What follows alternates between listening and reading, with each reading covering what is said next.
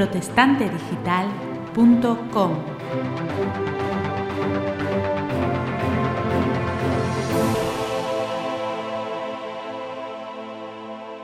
Hola, buenas tardes. Eh, una vez más en Protestante Digital les habla Daniel Ofcam y hoy estamos con Eloísa Molina. Ella es eh, la coordinadora de comunicación de World Vision y vamos a hablar con ella sobre un tema tremendo, el tema de la ablación.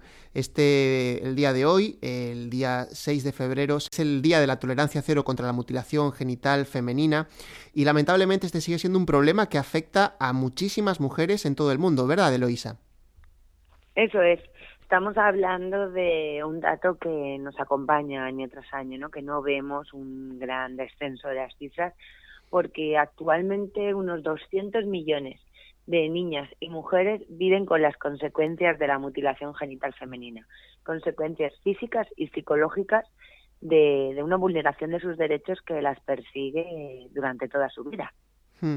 Es una situación que, no se da por igual en todo el mundo. A veces está vinculado a ciertas culturas, a cierta, quizá a ciertas creencias, más a ciertas costumbres, y a pesar de que hay legislaciones que se van desarrollando en contra de esta práctica, esta se sigue manteniendo, ¿no es así? Eso es, eh, son en torno a 30 países, 29, 30 países donde se sigue considerando que se practica la mutilación genital. Eh, estos países, bueno, pues pertenecen a diferentes continentes, como puede ser Asia o África. Y bueno, pues en cada país es, es diferente. Son, es una, una práctica que se relaciona a costumbres culturales, tradiciones, incluso, bueno, pues una forma de, proteger a las niñas y también se fundamenta en falsos mitos, falsas creencias. Esto es uno de los principales motivos de la mutilación genital y, muchos de ellos son, son motivos que, las familias piensan que, que van a hacer algo positivo, ¿no? O que es, que es necesario que sus hijas pasen por esto, pero bueno, pues, pues obviamente está muy lejos de ser algo positivo para estas menores. Mm. Estamos hablando de una práctica que, además del perjuicio que tiene para, para, la mujer en cuanto a su desarrollo sexual, por supuesto, también es muy peligrosa y, de hecho, hay muchos casos de, mortandad porque se practica a veces en unas circunstancias, pues, nada, nada higiénicas y nada adecuadas para este tipo de práctica, ¿verdad? Eso es, es como comentábamos al principio, son consecuencias físicas y psicológicas que acompañan a la niña desde el momento en que es mutilada hasta durante el resto de su vida. Estamos hablando que pueden morir por desangramiento en el momento, pueden morir por una infección causada porque el material que utilizan para la mutilación genital obviamente no es un material quirúrgico, no es un material que esté esterilizado, por tanto pueden morir por infecciones relacionadas al hecho en sí, mm, inmediatamente después de practicarse, pero también hay consecuencias psicológicas que irán de por vida, y también eh, en el momento del parto, por ejemplo, en el momento de las primeras relaciones sexuales, muchas niñas son, son mutiladas ¿no? y se cortan los labios y se cierra de tal forma que en el momento de la primera relación sexual muchas de ellas también pueden morir desangradas en este momento. Además son dolores físicos y repito y, mentales no y psicológicos hay unas consecuencias psicológicas que van más allá que sí que la acompañan toda la vida. Entonces pues sí son muchísimas consecuencias que, que merman la vida de una niña no no solo muriendo en el momento como muchas de ellas que, que lamentablemente es en el mismo momento pero sí que el resto de su vida no vuelven a bueno pues a disfrutar de una vida plena y feliz la verdad que es, tremendo pensar en el sufrimiento que, tienen que pasar, eh, porque normalmente esto se aplica a las niñas en, un momento específico de su, de su edad, cuando están eh, en, el, en, su desarrollo. Eh, ¿cómo, ¿Cómo es esta práctica en general? Aunque supongo que también por zonas cambiará. Eso es, depende muchísimo de, la zona, pero estamos hablando de países en los que se eh, practica desde que son bebés, desde que nacen, eh, y hay algunas culturas en las que se practica nada más nacer, otras culturas en las que la adolescencia es otro de los sectores principales en los que se hace. ¿Por qué? Porque es el momento en el que se interpreta que la niña va a pasar de ser niña a mujer y por tanto esta práctica puede salvar, ser una medida de salvaguarda frente a abusos, frente a matrimonio. Bueno, pues para ser protegida, para, para que no suponga un gasto a la familia, ¿no? Pues depende, lo que hablamos, hay muchísimas causas, pero sí que suele haber estos sectores de edad. En una, la primera infancia, mm, cuando las niñas son pequeñas, que simplemente por el hecho de ser niñas son mutiladas, y luego este segundo sector que es más a la adolescencia, que se vincula más a este paso a la edad adulta. Mm. Desde World Vision estáis trabajando en este tema desde hace ya muchos años y eh, una de las cosas que, que, estáis comunicando hoy es que no es suficiente solo con cambios legislativos, sino que hay que hacer un trabajo que vaya mucho más allá, ¿verdad? Eso es, la semana pasada nos sorprendíamos todos ¿no? con la noticia nuevamente de una niña de 12 años que había fallecido en Egipto por una por una mutilación genital y como bueno habían detenido a los familiares, a sus padres y a su tío. Egipto es un país en el que la mutilación genital está prohibida desde 2008. ¿Qué nos dicen estos datos? Que no es un caso aislado, son muchos, muchos casos, ¿no? Eh, nos dicen que prohibir no es la solución. No es la única solución, por supuesto. Claro que, es necesario legislar y claro que es necesario prohibir esta práctica, pero no es la única. ¿Por qué? Porque muchas veces al, al prohibirla, eh, las familias las siguen llevando a cabo de forma mucho más en secreto, ¿no? Mucho más que no que nadie lo vea. Es decir, que a la niña cualquier complicación, cualquier consecuencia que tenga de esta práctica no será llevada al médico. No va a recibir ayuda, por tanto tiene muchas más probabilidades de morir.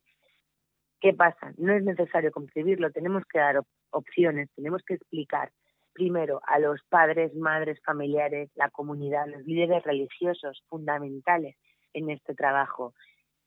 Eh, profesores de colegio, niños y niñas, todos los sectores poblacionales, explicar y hacer campañas muy fuertes de concienciación, de sensibilización sobre las consecuencias de la mutilación genital femenina, qué es lo que va a ocurrir cuando una niña sea mutilada y trabajar en destruir los falsos mitos, las falsas creencias. Y por supuesto también tenemos que seguir trabajando para apoyar a esas niñas que se niegan a ser mutiladas, que se niegan a pasar por esto y deciden escaparse. ¿Qué pasa con estas niñas? Hay que ofrecerles un refugio, una seguridad, un sitio al que poder acudir para, bueno, pues para tenerse, seguir estando protegida y no tener que pasar por este proceso.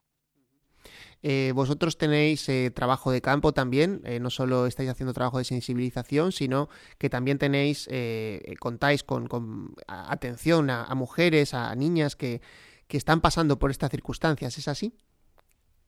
Eso es, eso es. Nosotros en, diferentes países de África principalmente tenemos proyectos específicos contra la mutilación genital y bueno, que, que cubren varias partes, ¿no? Cubren desde la, la, formación, la educación, el apoyo económico a las familias, el apoyo económico a las comadronas, que es fundamental, eh, ofrecer, ¿no? hablar con estas personas que se dedican a ello, que viven de esta práctica ofrecerles otra opción laboral de tal forma que explicándoles que esto no es positivo para su comunidad y que pueden formarse en otras materias y tener otros trabajos.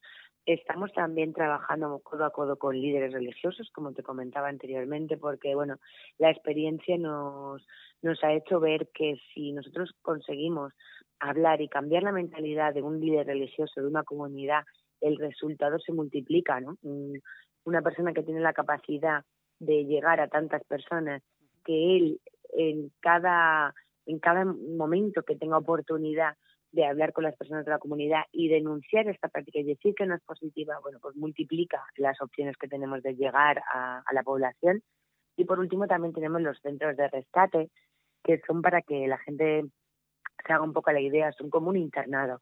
Eh, son colegios que ya existen donde las niñas acuden a recibir su educación básica pero que a estas niñas se les ofrece la opción de dormir allí, recibir una alimentación y estar protegidas, de tal forma que, que puedan estar seguras, que no tengan que pasar por este, por este hecho y puedan, puedan continuar estudiando, demostrando así a su familia y a otras, y a otras compañeras que, que es posible ¿no? vivir sin ser mutilada y que tienen un futuro igual de prometedor.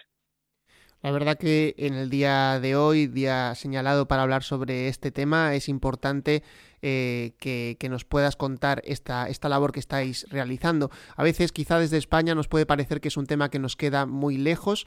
Eh, no sé si hay maneras prácticas en las que nos quieras indicar cómo podemos eh, ayudar o si hay alguna forma en la que también podamos poner algo de nosotros para poder solucionar este problema.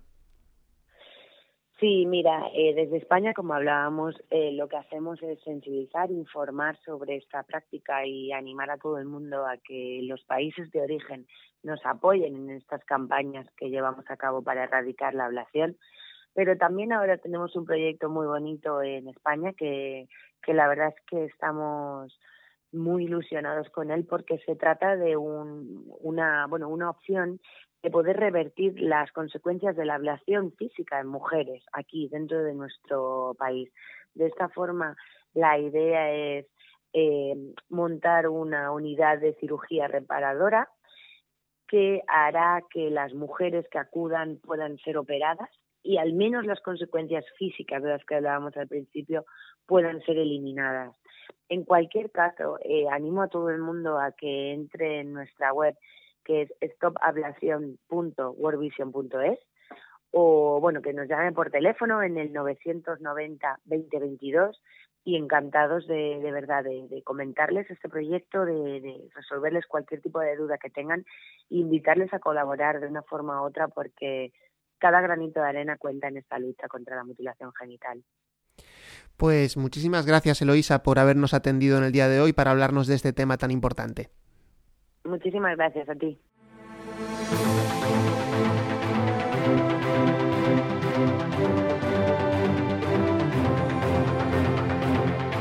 protestantedigital.com